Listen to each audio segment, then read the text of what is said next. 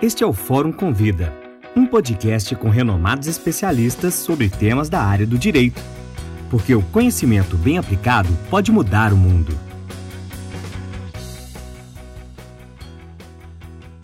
Olá, nós vamos dar início agora à aula magna que é promovida aqui pela editora Fórum. Lembrando que a Fórum promoverá nos dias, entre os dias 18 e 27 de outubro o curso Nova Lei de Licitações de Contratos, Inovações e Potencialidades. A Fórum, como a gente sabe, tem se dedicado a produzir muito conteúdo jurídico de qualidade sobre a nova lei de licitações.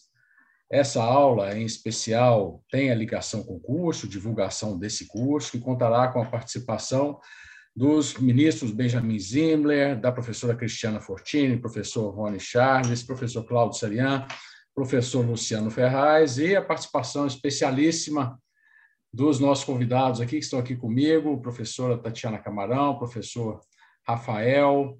É, não, não levem a mal a nossa informalidade, né? Nós estamos todos aqui tratando de licitações de contratos, mas nós somos amigos aí já há um bom tempo que tratamos desse assunto, então estamos nos sentindo em casa, em um bate-papo aí tranquilo, mais aprofundado sobre o assunto.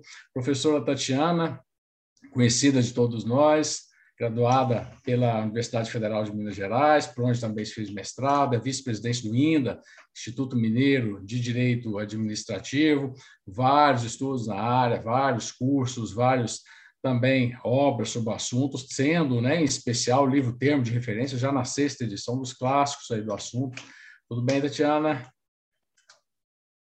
Microfone, a, fra a, frase mais clássica né, do, do da pandemia: o microfone está desligado. A gente, a gente não aprende. Eu vou terminar essa, essa pandemia, vai acabar, nós vamos voltar, se Deus quiser, para eu e eu não vou aprender, não vou conseguir aprender a, a, a, ter essas falhas mesmo no início. Eu quero primeiro agradecer a Fora aí pelo honroso convite, cumprimentar os meus queridos amigos, Fabrício e Rafael.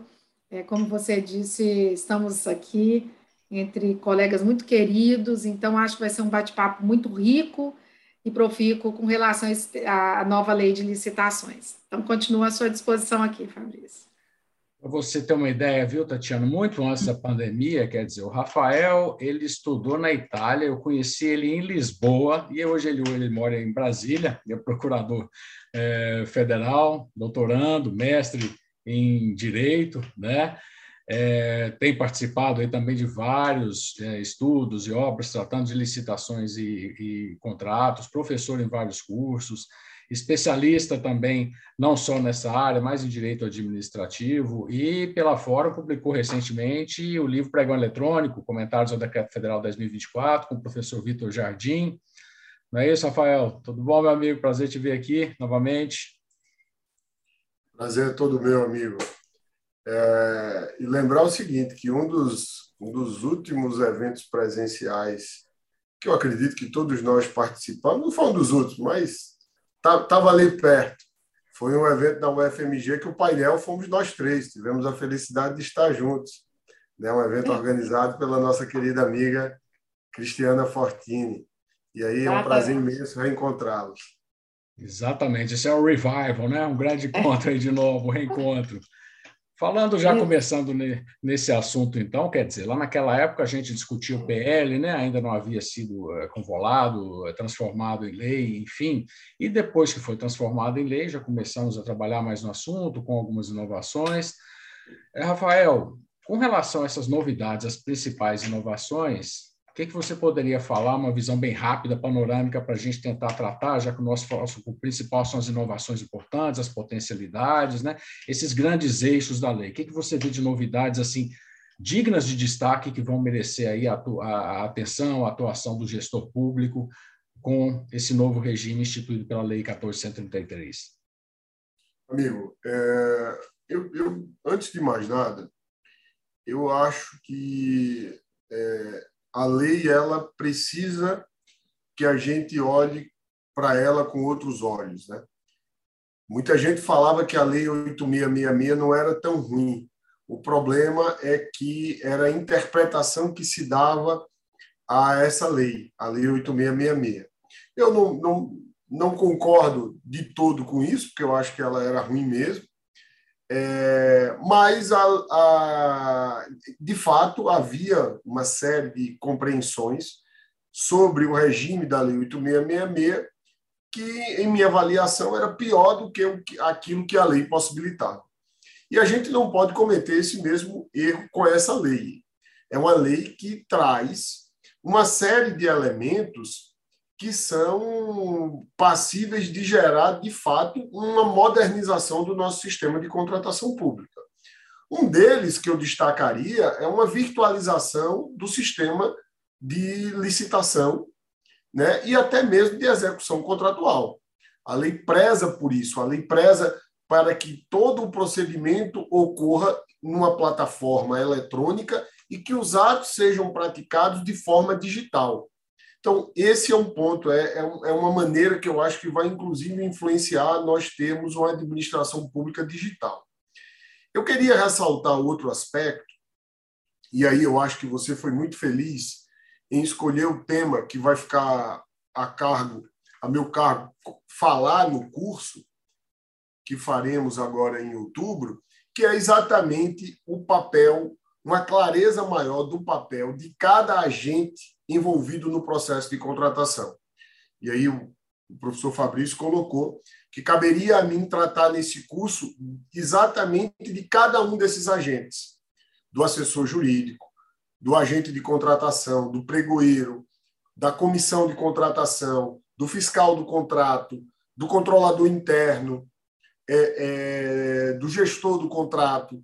Ou seja, eram elementos que a gente não tinha hoje, né, no regime tradicional, digamos assim, clareza do papel de cada um. E essa lei ela coloca, né, ela, ela prevê diversas figuras e prevê a própria próprio princípio da segregação de função, que tem muito a ver com isso, assim como também coloca ali a gestão por competência, é, que demonstra, em minha avaliação, que a gente precisa não só colocar pessoas ligadas à área de contratação, né, com, com, com formação e atividade ligada à contratação, mas distribuir bem colocar pessoas com competências distintas dentro desse processo.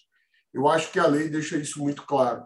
Ela dá margem a muitas a, a outras a outras espécies de conhecimento. Eu acho que a gente tende a tirar o monopólio jurídico da matéria de licitação e contrato com essa lei.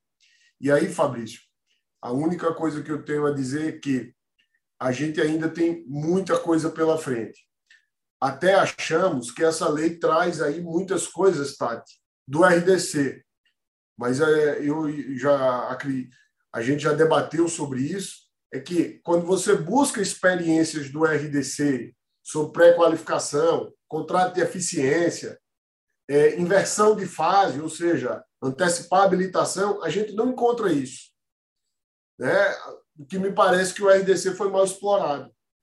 E a gente precisa agora não cometer o mesmo erro, ficar fazendo pregão, pregão para tudo. Como último ponto, a modalidade que é mais inovadora, que é o diálogo competitivo. Muita gente me diz assim: olha, aqui a gente nunca fará um diálogo competitivo. E eu digo, mas por quê? Porque aqui a gente só faz pregão. Eu digo, então ninguém fará diálogo competitivo no Brasil. Porque todo mundo só faz pregão não é verdade? E a lei ela traz uma, uma solução para um problema que a gente vive atualmente. Por que, que a gente só faz pregão? Porque o pregão, comparado com as demais modalidades de licitação, ele é amplamente, é, é, é, significativamente melhor, tem muito mais vantagens. Em razão disso, todo mundo preza pelo pregão. Nós ampliamos o conceito de bens e serviços comuns. Vamos ter que reajustar isso, porque, com certeza, 95% das licitações que se faz na administração federal não é bens e serviços comuns. Eu acredito que seja a maioria, mas não é 95%. Por quê? Porque a gente colocou, a gente chamou Fusquinha de Scania, para poder usar pregão, né? dada a vantagem que ele trazia. Muitas obras viraram serviço de engenharia comum para poder usar pregão. Acho que a gente vai reajustar isso, porque agora, com a, as, as demais modalidades, nós vamos ter as mesmas possibilidades que temos no pregão. E esse, para mim, é o principal ponto, que demonstra que a gente vai precisar ter um novo olhar, vai precisar revisitar diversos conceitos para poder fazer com que essa lei traga bons frutos. Por hora era isso, meu amigo. Eu acho que você coloca bem, quer dizer, primeiro que a gente não pode ter essa, esse olhar no retrovisor, né? Ficar buscar interpretando essa lei de acordo com a lei 8666, né? E o, o, pregão mostrou o seu valor, pelo menos as modalidades parecem ter ficado mais racionais, aquela história tomada de preço ou convite, ainda que nós tenhamos procedimentos agora aí que ainda vão merecer assim na prática, né, ter alguns primeiros percalços iniciais, mas acho que tudo ficou um pouco mais racional, né? Mas uh, você colocou uma questão interessante, Rafael, ligada aos agentes públicos. Eu conversava com a Tatiana antes, justamente porque nessas diretrizes de governança que foram colocadas, de segregação de funções, começam algumas dúvidas na prática aí a respeito de como estabelecer, disciplinar, vamos precisar de regulamentos, né? alguns chamam de regulamento orgânico de cada órgão ou entidade, para uh, estabelecer essas funções dos agentes aí. E, na minha visão, pelo menos, segregar não significa afastar ferro e fogo, né? impedir todo e qualquer tipo de contato. Tatiana fala muito isso, falar em elaboração do termo de referência, e nos chamou a atenção aí, quem acompanha na área, essa primeira minuta que está em consulta pública, Tatiana, para disciplinar na esfera federal né, essa competência aí é, dos agentes, quer dizer, a atuação do agente de contratação, da equipe de apoio, da comissão, sobretudo assim, ao que me pareceu na minha visão inicial, mais uma tentativa assim de parece colocar mais funções do que o que a lei já determina, sobretudo para o pobre do agente de contratação que já tem muito, me pareceu um certo descompasso entre a prática aí e o que tem a própria lei. Eu queria te ouvir, Tatiana, sobre isso aí, quer dizer, os desafios aí para esses agentes que o Rafael colocou, para a gente conseguir harmonizar e colocar realmente uma racionalidade nessa distribuição de competências. É, é, Fabrícia, que bom que você tocou nesse ponto, a gente comentou realmente antes, e eu acho que é um dos pontos que nós precisamos destacar, porque a lei traz um despertar para a governança.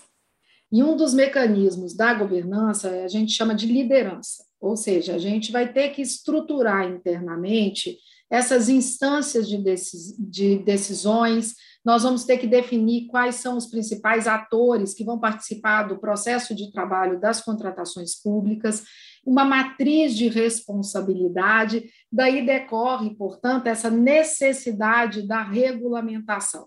Então, quando a gente avalia a regulamentação hoje que está disponível para consulta pública, é, realmente nós temos um conflito no que diz respeito ao excesso de atribuições dada ao agente de contratação e ao princípio da e o princípio da segregação de funções, porque esse agente ele está é, é, de acordo com a, o regulamento, ele está contribuindo na fase preparatória, ele está participando da fase de seleção de, de, de licitantes. E se, se, os senhores me perguntarem, bom, qual é o problema disso? Será que é a situação de uma segregação de funções? Bem, eu vejo o, a participação do agente, se for para ele conhecer e compreender como é que essa fase preparatória ela está sendo construída e isso fortalecer a sua atuação durante o certame, perfeito, porque ali não temos tomada de decisão. Agora, se o agente de contratação participar da fase preparatória, controlando, coordenando, supervisionando, o que nos leva a crer que ele vai ter que tomar, em certa medida, algumas decisões, com toda certeza, o princípio da segregação de funções ele vai estar sendo atingido. Então, nessa, nessa né, né, prospectando uma situação em que nós vamos ter não agente de contratação, mas pregoeiro ou comissão, eu não vejo problema algum, muito antes pelo contrário, eu sempre defendi que esses atores que vão julgar, eles precisam compreender o objeto que eles vão negociar que é o que mais me irrita no processo licitatório. Eu fico é, assustada, muitas das vezes, num pregão, por exemplo, o pregoeiro está negociando sem saber e ter conhecimento absolutamente nenhum daquele objeto que está sendo é transacionado durante o sertão. Então, é algo que, para mim, sempre foi tratado, e no nosso livro, meu com Jair Ana Carla Crispim, no termo de referência, a gente sempre falou em grupo operacional. É aquele grupo do planejamento, equipe de planejamento que vai desenvolver a fase interna. Não é o pregoeiro, não é o agente de contratação. É uma equipe multidisciplinar que vai ficar com o encargo de desenvolver os principais atos da fase preparatória. É óbvio que pode o pregoeiro, pode o agente de contratação, a comissão, pode, no, no sentido, no meu caso, eu entendo que deve conhecer como esses atos estão sendo praticados, inclusive porque ele é conhecedor dos principais riscos que tem durante o processo licitatório e vai poder antever essas situações e nós tomarmos medidas de contingenciamento para evitar a ocorrência de mandado de segurança, representação, impugnação, declaração de licitação deserta, declaração de licitação fracassada. Então, para mim, resta claro, portanto, que não há impedimento de que eles sejam consultados, de que eles sejam que ocorra uma participação, uma contribuição para o melhor aperfeiçoamento do processo de trabalho, mas não servindo para coordenar, supervisionar, como se ele fosse um agente de projetos, como tem sido falado, porque longe disso ele não é. Ele está ali para fazer a seleção da melhor proposta, do melhor fornecedor, e ele, então, tem a sua função muito bem identificada. E a regulamentação, ela vai ao encontro, como eu disse, desse mecanismo da liderança, em que a gente precisa dar essa segurança para toda a organização, definindo a matriz de responsabilidades, as atribuições, e mais que isso, gestão por competência, porque eu vou, no, no caso específico, eu vou falar quais são as competências desejadas. Conhecimento, aptidão, atitude, habilidade, ah, eu não tenho essas competências hoje na, na, organização, então eu vou ter que qualificar meu pessoal. Aí vem o plano de capacitação, isso tudo faz parte, portanto, desse ambiente da liderança. É difícil, né, Rafael, falar em realmente governança se tiver uma segregação de funções que implique que ninguém conhece o que o outro está fazendo, não possa colaborar, como a Tatiana falou, em alguns atos mesmo naquela sistemática da Lei 8666, né, que a gente fala assim, é o setor ou requisitante, quer dizer, é, o contrato ele é instrumento para atender a necessidade pública, para gerar uma utilidade pública. Se nós fizermos uma compartimentação tal que cada um só sabe a sua parte, só cuida da outra, Tatiana, quando dá os cursos, tem vários exemplos, quer dizer, acaba que quem vai realmente usar né, o bem ou o serviço, enfim, não vai ter, se tivermos a segregação levada a ferro e fogo, né, provavelmente pode não atender o próprio interesse público. Então, é preciso realmente gestão, governança é, para isso. Né? Queria te ouvir também, Rafael, ligado a isso, dessas cautelas do planejamento. Como é que você vê esses novos instrumentos de planejamento? Quais merecerão, acho que, melhor ou a maior atenção, a maior cautela, que são realmente inovações assim que vão poder contribuir para melhorar esse cenário quando a gente compara com a Lei 8666. Tudo isso se liga muito ao planejamento, né? Como que você, que você espera desses novos instrumentos de planejamento trazidos pela lei? Fabrício, primeiramente, a Tati é uma referência para todos nós, né, nessa matéria de é, governança nas contratações públicas. E você falou uma coisa muito, muito interessante, e eu tenho até mencionado o seguinte, Tati, que é quando a gente fala de segregação de função, a gente não está falando de desintegração da equipe.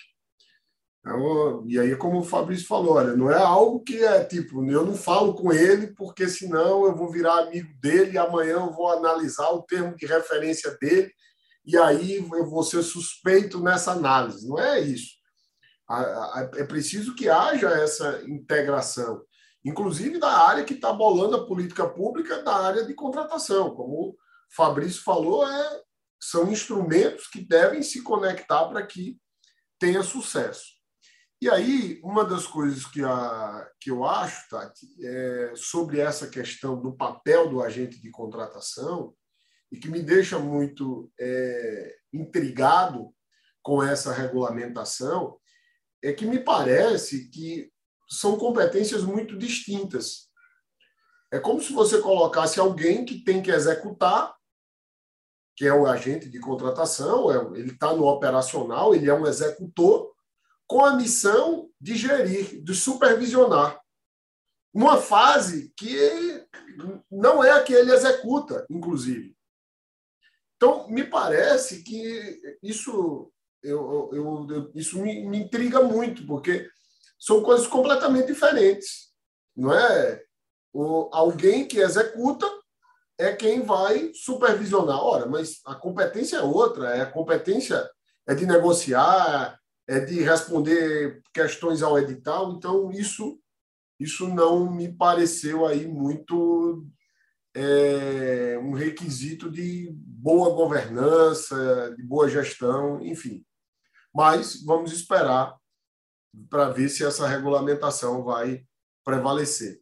Rafael, Oi. como nós estamos em casa, deixa eu só dar um pitaco ainda nessa questão também. Antes Sim. da regulamentação, uma questão que me intriga também é justamente essa função que foi colocada lá para o controle interno de auxiliar o agente de contratação. É algo que os regulamentos também vão ter que tratar muito bem, né, com relação às funções de controle na Constituição, para não ter uma inconstitucionalidade e de acontecer na prática exatamente o que se quer vedar. Quer dizer, o que vai ser esse tipo de auxílio que depois o controlador, quem vai controlar os atos, eu me refiro sobretudo ao controle interno lá do órgão, entidade, né? não, não pensando enquanto sistema.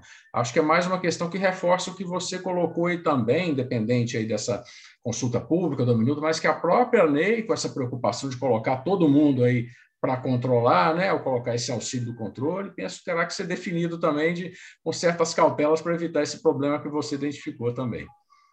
Excelente, meu amigo. Sim, concordo com você. Esse é um ponto que vai merecer aí, né? Até que ponto o controle vai poder se aproximar para auxiliar, já que é ele quem faz uma análise voltada para apontar eventuais erros. Eventuais Eu além, né, Rafa? Porque a gente tem que definir o controle e a consultoria jurídica. Sim. Porque a consultoria jurídica ela teve uma, uma, uma, né, a sua participação intensificada. Correto. Então, nós vamos ter que definir o que cabe ao controle, o que cabe à assessoria jurídica, para não ter um conflito interno, inclusive, de manifestações. Então, que a gente vai ter que. É, daí, a gente, daí o regulamento ele tem que trazer todas essas informações. E mais ainda, eu fico vendo, quando a gente fala em segregação de funções, só para eu trazer um ponto aqui, a questão da proibição do gestor, do fiscal de contratos de participar da fase deflagratória da licitação. Eu falo, gente, mas isso para mim é um dos maiores absurdos. Aquela pessoa que mais entende, ela não vai poder fiscalizar para verificar se aquilo que se pretende contratar está se alcançando, está sendo exitoso. Então, eu, eu, eu realmente tenho uma certa resistência nesse, nessa utilização desse princípio da segregação, nessa tônica de ser tudo proibido, tudo vedado, principalmente nos pequenos municípios com a exiguidade pessoal que eles têm. Verdade, Tati. E, é, bem, essa questão do controle interno e assessoria jurídica, e, e até mesmo essa questão que o Fabrício levantou, é, nós vamos tratar isso no curso, né? Serão quatro horas para a gente tratar isso, e eu já tenho, já fiz algumas reflexões sobre isso, até já escrevi sobre isso, e acho que é, um, é há alguns pontos que são de muita preocupação e que a gente precisa ter, de fato, muita cautela aí nessa atuação dessas áreas. Mas, bem, Fabrício perguntava sobre a questão do planejamento. E aí, obviamente, que toda a minha referência é a Tati, é quem eu, eu sempre escuto, que quem eu sempre leio nesse, nesse ponto. Fabrício, eu acho que a lei ela avança bastante. Mas, mais uma vez, nós vamos para aquela discussão. É, é o que, é, que a lei traz como instrumento de gestão e não como um documento burocrático. Né? Então, a lei prevê o planejamento como princípio, que para mim é o mais importante. E que esse princípio ele é instrumentalizado na própria lei, no plano de contratação anual, no estudo técnico preliminar, no próprio é, é, TR projeto básico, na própria regulamentação da pesquisa de preço. Ou seja, é, veja que todos esses instrumentos estão na lei. Agora, são instrumentos. Né? Nós estamos falando aí de, de documentos que formalizam algo que materialmente foi feito. Para você ter uma ideia, Fabrício, nós já enfrentamos no nível federal que há previsão do plano de contratação anual questionamentos do tipo: pode fazer uma contratação, isso feito pelo jurídico, tá? Sempre é o jurídico, né? O jurídico é sempre aquele. O, o, o jurídico e o controle, né, Fabrício? O Tribunal de Contas. E o, o, a questão era: o objeto não está previsto no plano de contratação anual. Eu posso contratar aquilo que está, que não está, né? Esqueceu-se de colocar ou não, não foi possível planejar. E agora, eu posso contratar? Olha, isso é um instrumento de gestão, isso é um instrumento jurídico. Isso não é uma lei orçamentária, né? que, em que ali é feita uma autorização para contratar. E são essas questões que a gente precisa observar. A Tati tem um texto em que ela relata um caso em que o ETP foi feito depois do termo de referência. Como assim? Não é? Nesse caso, eu nem digo hoje, como se diz na minha terra, eu digo uai. Então, estupefato que eu fico. Uai, como, é, como você faz um ETP depois de um termo de referência? Não Ô, faz. Rafael, Oi. Só para não perder o gancho também, na época do processo de folha física, isso vai ser fácil, você junta tudo na ordem depois. Agora, nos atos tudo eletrônico, não vai dar para montar isso, não, meu amigo. É isso mesmo. É isso mesmo. Então, são essas questões que a gente tem que ter muito cuidado no planejamento, que é usar, incorporar a ideia de que é preciso planejar, de que é preciso pensar o processo de contratação. Na verdade, é preciso pensar o processo de contratação integrado à política pública a que ele serve. Esse é o primeiro ponto. Depois, é preciso você planejar ele dentro da, da sua seara e, para isso, mais uma vez, a gente volta àquele aspecto que é é preciso capacitação. E não é capacitação jurídica, né? É capacitação, porque há técnicas de planejamento. Se nós seguirmos esse rumo, a lei ter, ter, terá trazido aí uma grande contribuição, sem dúvida. Para aproveitar o seu gancho já do planejamento, quer dizer, como você falou bem aí, do, do estudo técnico preliminar, né, que é uma das grandes, assim, não tirando a esfera federal, mas que está tendo muita dúvida. Vamos aproveitar a presença da Tatiana aqui para falar do assunto, né? Quer dizer, é, Tatiana, então, o ETP, estudo técnico preliminar para tudo, para todas as contratações, agora todo mundo tem que preocupar com isso, como é que é? é? Pois é, essa é uma confusão, na minha opinião, e uma preocupação porque o estudo técnico preliminar ele tem uma função é, essencial na fase preparatória, porque ele vai buscar a melhor solução para aquela demanda que foi apresentada. E quando fala no estudo da melhor solução, ele envolve um estudo complexo. Eu tenho que analisar requisitos, requisitos legais, requisitos técnicos, o que, quais contratações que são correlatas, os impactos ambientais, qual, qual o maior dispêndio que se tem para que a gente busque avaliar a, a proposta mais vantajosa. Enfim, são tantas as informações que não pode ser tratado como um documento tão simples, simplório, como eu tenho visto ultimamente. E o que, que vem acontecendo? O estudo, como eu disse, ele se destina a trazer a solução. Depois que se tem a solução, você vai para o TR. Então, no TR, inclusive, você tem um elemento que fala qual é a solução que foi eleita no estudo preliminar. Você só vai fazer referência àquele estudo que startou, que deu todo o, todas essas informações que são necessárias para fazer agora o documento que detalha as informações da contratação, que é o TR. Então, a gente tem que saber usar esses dois documentos da forma correta. O que, que eu tenho visto, Fabrício? Que o ETP está sendo um TR mais, com, né, digamos, mais complexo, porque nós temos que preencher aquele, aquela, aquela série de elementos que compõem o documento, e aí vem uma, é, informações que você até assusta, fala assim, gente, da onde que eles tiraram? o que compromete a qualidade do técnico. Então, a gente está hoje fazendo uma. uma tá, eu, eu costumo usar o termo disfuncionando. O Rafa conhece esse termo, mas é isso mesmo.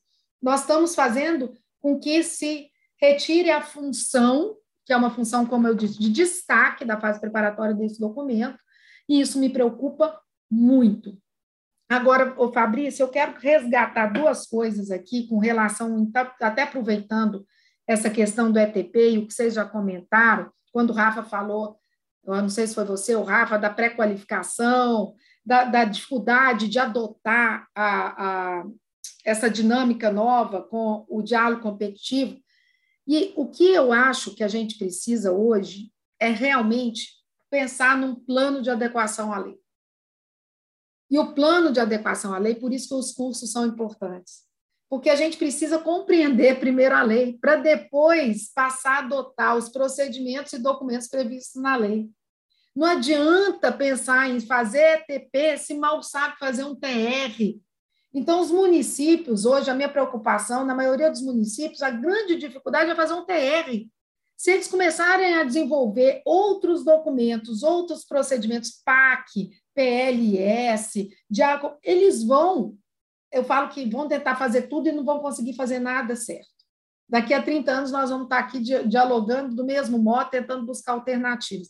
Então, eles têm que ter um plano de adequação, que perpassa por conhecer primeiro a lei, para depois fazer um, um autoconhecimento, o que, que eu tenho já na, na casa e que precisa ser melhorado, o que eu não tenho para poder aperfeiçoar. E aí, Rafa, que eu, eu, eu quero destacar aqui, que o diálogo competitivo talvez ele vá ser utilizado naquelas organizações que já têm um alto grau de governança porque elas já vão estar com os procedimentos consolidados, os documentos consolidados, e vão ter que buscar as modulagens que a lei oferece, e que são modulagens que melhoram muito esse ambiente público. E, e, e essa, para mim, é a, a, a questão que a gente precisa focar no que diz respeito à nova lei. E com relação à pré-qualificação, interessante, Fabrício, em alguns cursos que eu tenho ministrado, eu explico como é a pré-qualificação, que ela é muito. É, é, é, gente, facilita é, de forma absurda o processo licitatório, porque eu retiro análise de amostra durante o certame, porque isso vai ser feito de forma antecipada. Eu crio um banco de qualidade e o pessoal tem resistência.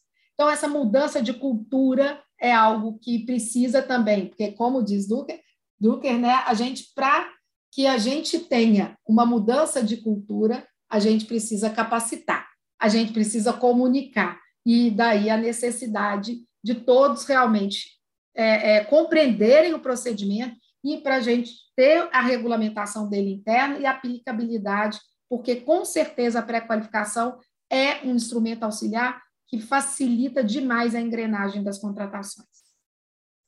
Acho que você coloca muito bem, Tati, o seguinte: eu preciso se preparar, qualificar, né? Rafael já tinha falado, quer dizer, usei a figura do retrovisor, a gente não pode estar com a cabeça lá da Lei 866 e querer aplicar todo o tempo, começar. Outra questão que, que, que nós mencionamos aqui, assim, também de forma mais rápida, foi a dificuldade, assim, as grandes, as diferenças né, das administrações públicas, sobretudo dos municípios. É, eu olhava aqui que hoje, assim, o, o critério que a lei adotou né, para essa aplicação diferida da lei foi de municípios de até 20 mil habitantes, né?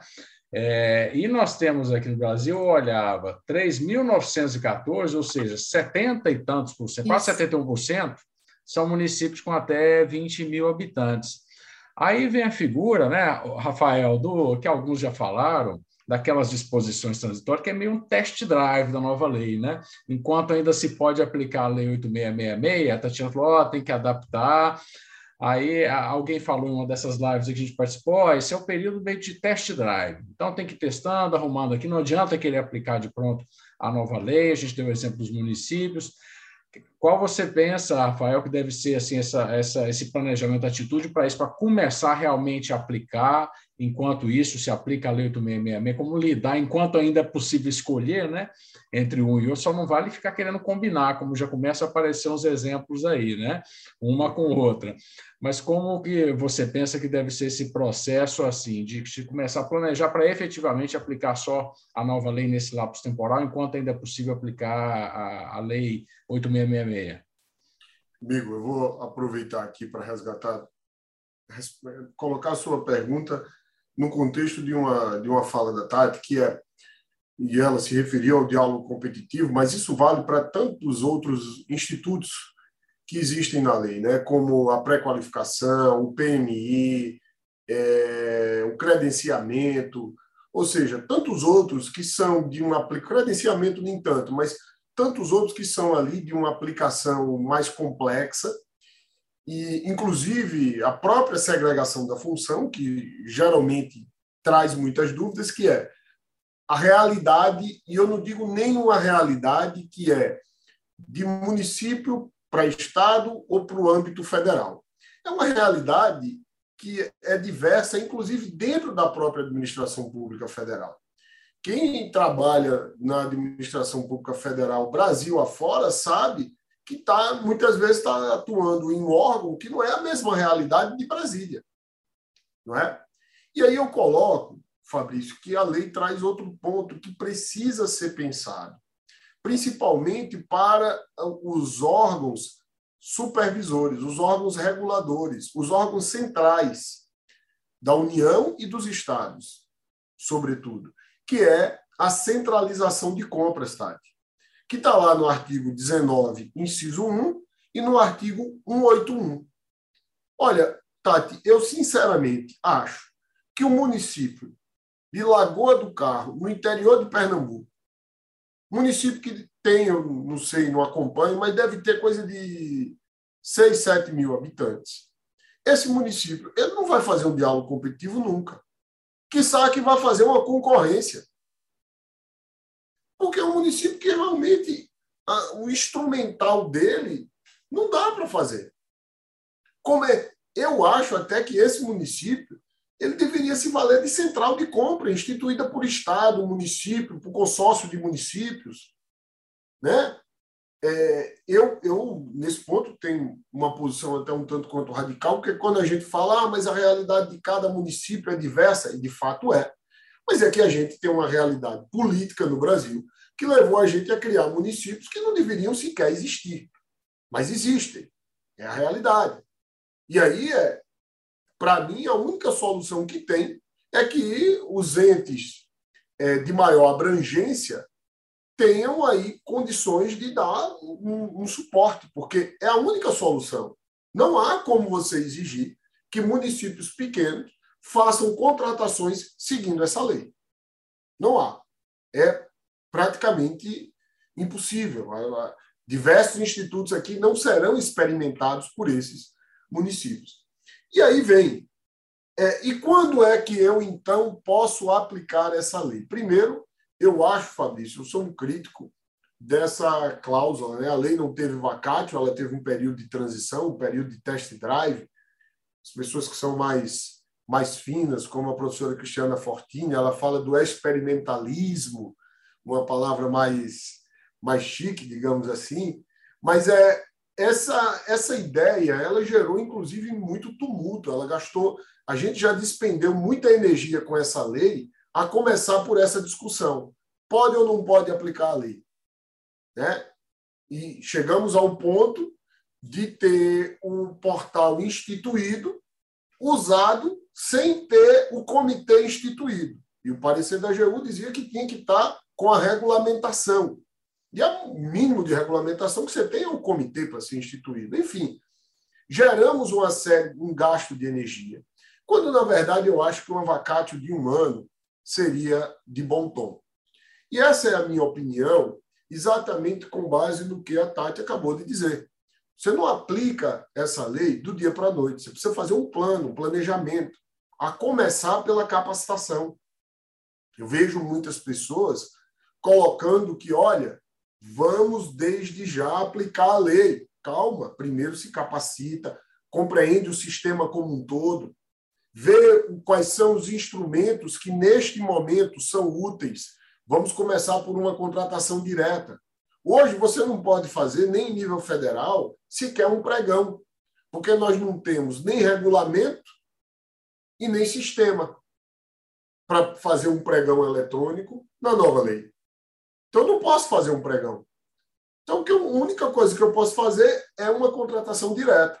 Mas eu acho que o ideal é que o órgão se prepare, se organize E aí há posturas que também demandam uma certa cautela. Temos a orientação normativa 69 da Advocacia Geral da União, que dispensa a análise jurídica já na nova lei, nos casos de contratação direta, no valor de até 50 mil para. Até 50 mil, não, até R$ 49.999,99, que são valores inferiores a 50 mil, ali veio com essa, né? Dá um trabalho danado a gente falar. É, ele dispensa análise jurídica nesses casos, para compras e serviços em geral. E o que me pergunta também, será que é o momento da gente já aplicar essa orientação normativa? Acho ela muito boa. Deve ter. Agora, será que não é melhor fazer uma contratação agora, passa pela jurídica, faz a segunda, passa pela jurídica, pega uma orientação, está tudo azeitado, e aí depois a gente parte para cima, entendeu, Tati?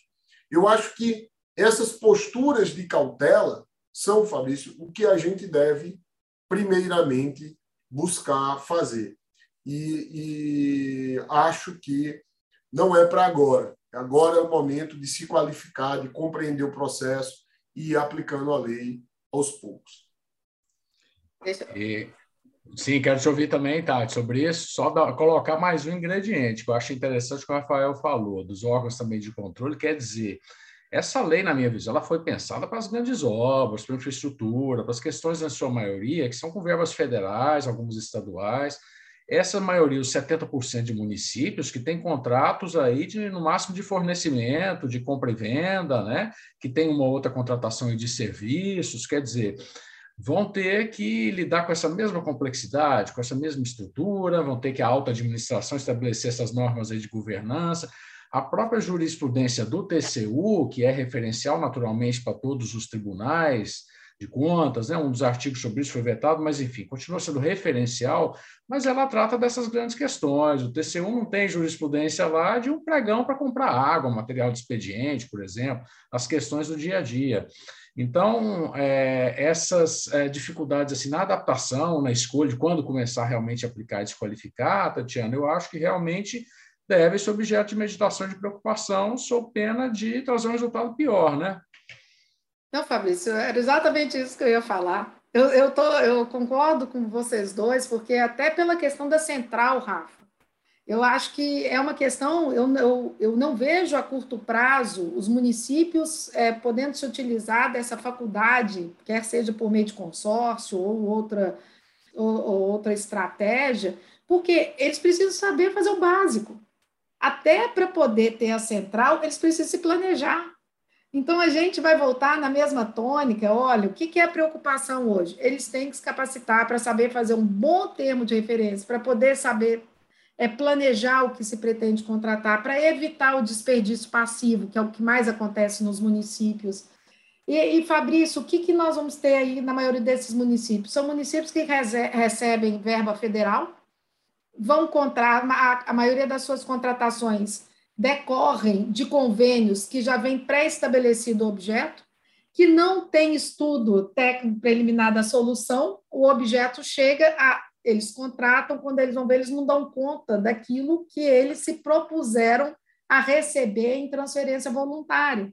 Então, essa é a minha preocupação, porque até para efeito de receber transferência voluntária, para se adquirir algum bem, você precisa ter a fase preparatória bem feita talvez resida aí um dos, um dos, um, uma das etapas mais frágeis dos municípios e que tem dado um retorno muito ruim para os gestores. Todos eles têm sofrido apenações, sanções em todo, nas em várias esferas em função de contratar, vou dar um exemplo aqui outro dia, um prefeito comprou um ônibus, ônibus de transferência voluntária do Ministério X. E aí foi para usar numa determinada finalidade, só que o ônibus não estava padronizado. E aí o prefeito falou, ah, mas eu vou então usar para transformar, transportar MIS, para transportar o pessoal da pelada.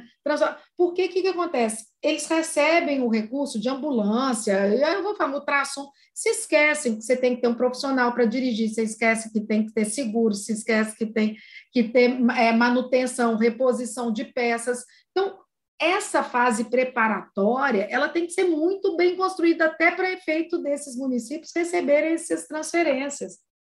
É, é, é para mim, é, é, é, o principal problema que nós temos que atacar agora, porque eles não vão preocupar em já competitivo, está distante de pequenos municípios. Eu acho que não tem nem como outras outros outros modais que essa lei traz, idem. Então, eu acho que a gente tem aí realmente que qualificar os, os pequenos municípios para essa realidade, que é a realidade da ausência de planejamento.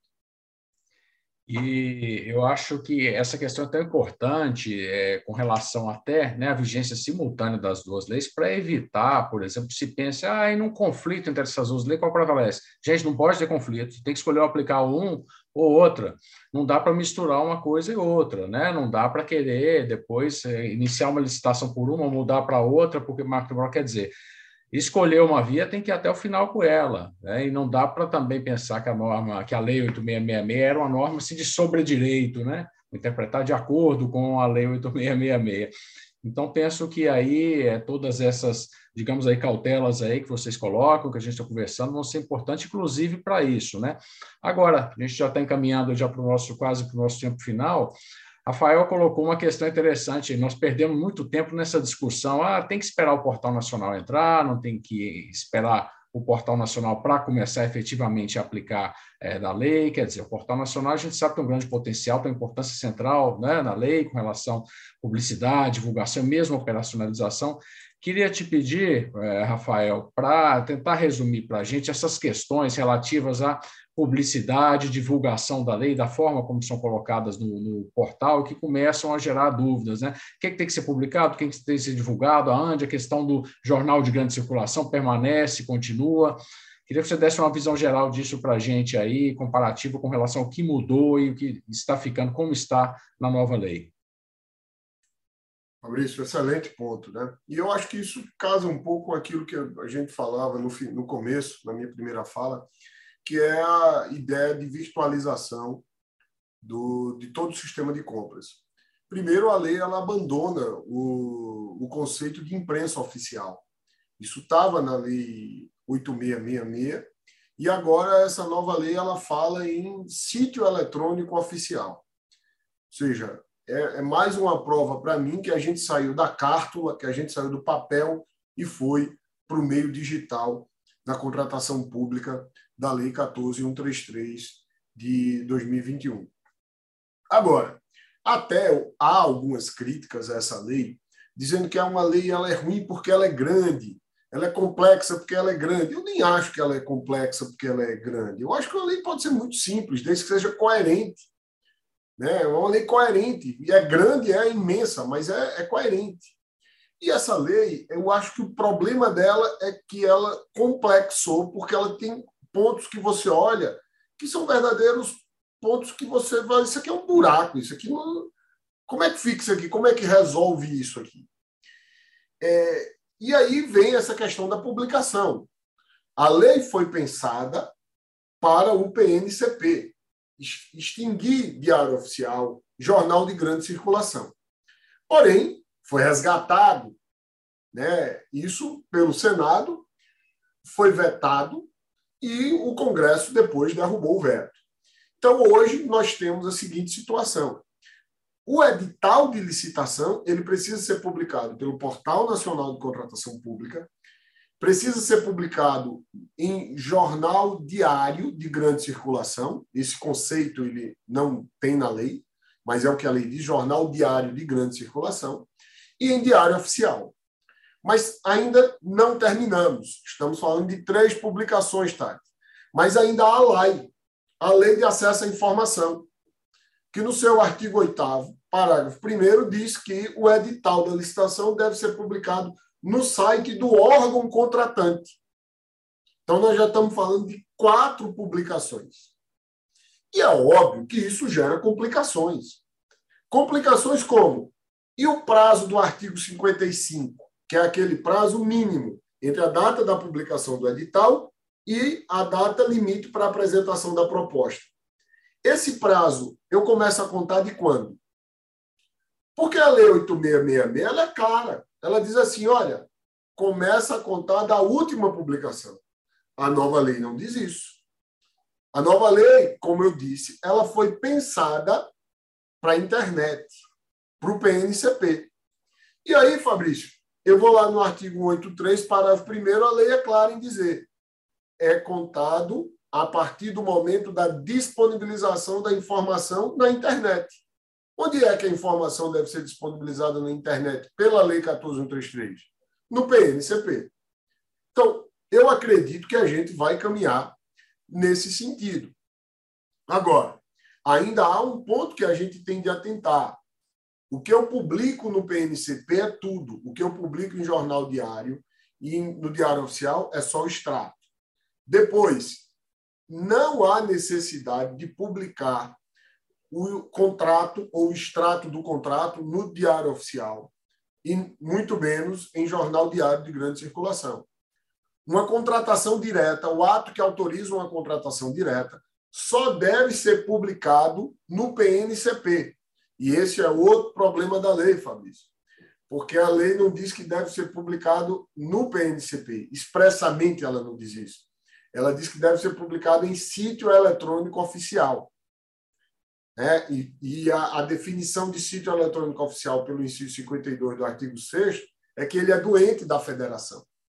Entretanto, como eu já tinha dito, a gente tem que procurar uma racionalidade da lei, não do legislador, porque o legislador, hora disse uma coisa, hora disse outra. O inciso 1 do 174 diz, que o PNCP é o local onde deve ocorrer a publicação obrigatória e concentrada dos atos que a lei exige a divulgação. Então, ali há uma cláusula geral que atrai as publicações para o PNCP. Sem contar que o caput do artigo 174 diz que o PNCP é um sítio eletrônico oficial. E veja, a ideia do PNCP é informação na internet e concentrada. Isso ajuda o órgão de controle, isso ajuda o mercado. Fabrício, você que é conselheiro do Tribunal de Contas, você sabe que se você quer uma informação na internet, você vai no sistema de um município, no sítio eletrônico oficial de um município, o mecanismo de busca é um, outro município, o mecanismo de busca é outro. Se você vai no PNCP, os, os mecanismos são os mesmos, é tudo padronizado, tudo organizado. É muito mais fácil para o próprio controle achar informação. Ou seja, favorece o princípio da transparência, que não está só na lei, é um princípio constitucional é, dar efetividade à norma constitucional, colocar no PNCP, concentrar no PNCP. Além do que, há um mercado aí também. Há um mercado interessado. Um mercado nacional. O empresário que quer, ah, agora eu quero ir participar de licitação no estado de Goiás. Lá tem doutor Fabrício, esse estado é um estado muito relevante. Quero entrar nesse mercado ele vai para o PNCP, ele já conhece os mecanismos de busca, de informação, já sabe é, é, navegar pelo PNCP. Então, eu acho que a gente tem de entender que quando a lei manda publicar no sítio eletrônico oficial, ela manda publicar no Portal Nacional de Contratação Pública.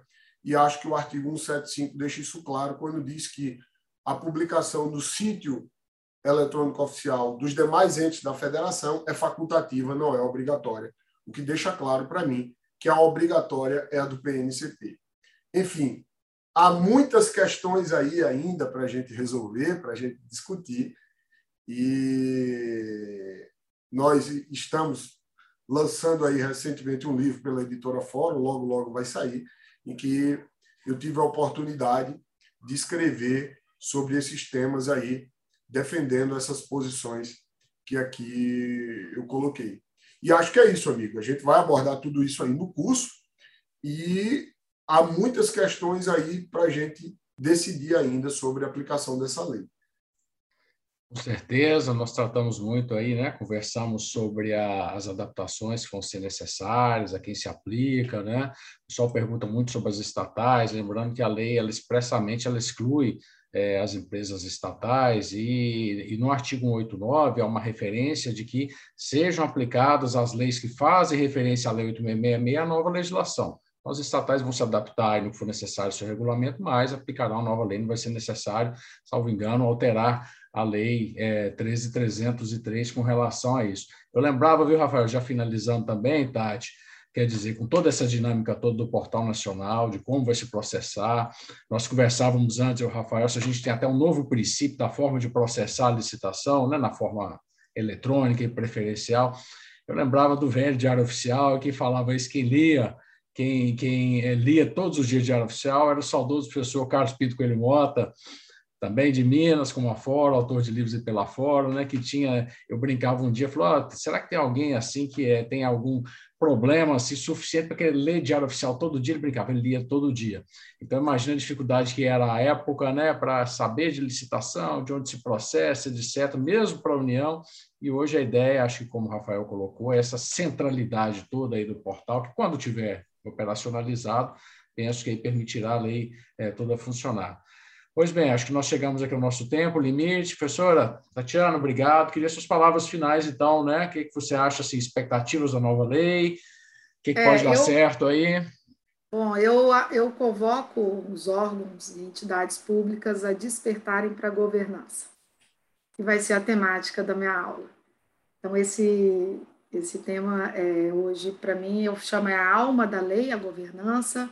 Nós vamos tratar desse assunto com mais detalhes e, enfim, eu acho que vai ser um curso muito rico. Então, espero todos vocês participarem comigo dessa jornada que nós vamos ter aí no mês de outubro, com colegas muito queridos e referência nessa área. Legal, obrigado. Professor Rafael, expectativas são boas para a gente finalizar aí para a nova lei? Amigo, primeiro agradecer a você e a editora Fórum o convite agradecer a minha amiga Tati, mais uma vez aqui a oportunidade de debater com ela. Prazer grande, Fabrício, também poder estar aqui debater com você depois de tanto tempo, já faz dois anos, né? Aquilo foi agosto de 2019, se não me falha a memória.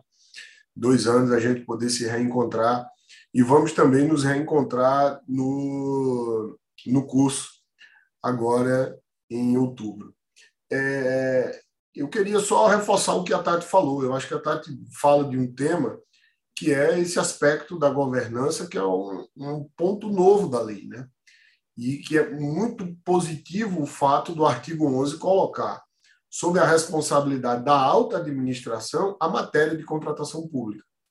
Porque, assim, é, é para todo mundo se inteirar desse tema. Fabrício, eu gosto sempre de dizer que muita gente diz: olha, contratação pública é área meio. Entretanto, quem lida com gestão pública no dia a dia sabe que quem, tá, quem só foca na área fim, o que mais sofre, o gargalo maior é quando chega na hora da contratação. Fica maluco, não entende. Mas como? Mas por quê? Aí começa a xingar a lei, xingar o Tribunal de Contas, xingar a jurídica, que não resolve. O que resolve é a gente se capacitar para entender. E, pra, e isso vai sim aperfeiçoar, a partir do momento que a alta administração entender que contratação pública é um tema transversal, que não é área meio, que toda política pública passa por uma contratação. E no curso que a gente vai fazer é isso, é discutir a, a contratação pública, a nova lei com esse approach e com esse approach de modernidade. Muito obrigado e até lá. Obrigado, professor Rafael Sérgio Oliveira, professora Tatiana Camarão, e é importante nos dedicarmos a isso mesmo, quer dizer, a lei demorou muito tempo de discussão, tem a pretensão de durar muito tempo, né? ela começou essa discussão em 94, então se imagina que ela vai ficar muito tempo aí vigendo, ainda que possa ter reformas, daí a importância realmente de a entendermos e buscarmos a melhor aplicação possível para que seja realmente é possível também termos um incremento de eficiência de resultados, na administração pública, administração pública eficaz, eficiente, proba e transparente, como a nossa Constituição aí determina. Obrigado a todos e a todas que participaram conosco, agradecimento especial à Editora Fórum, por poder proporcionar aí, é, da nossa parte, como amigos, um encontro, né, e como profissionais também, a discussão que é sempre enriquecedora, a gente sai sempre com um pouco com mais conhecimento do que quando entramos aqui. Obrigado a todos vocês, pessoal. Até o curso, até a próxima. Este foi o Fórum Convida. Ative as notificações para acompanhar os próximos episódios. Realização: Editora Fórum.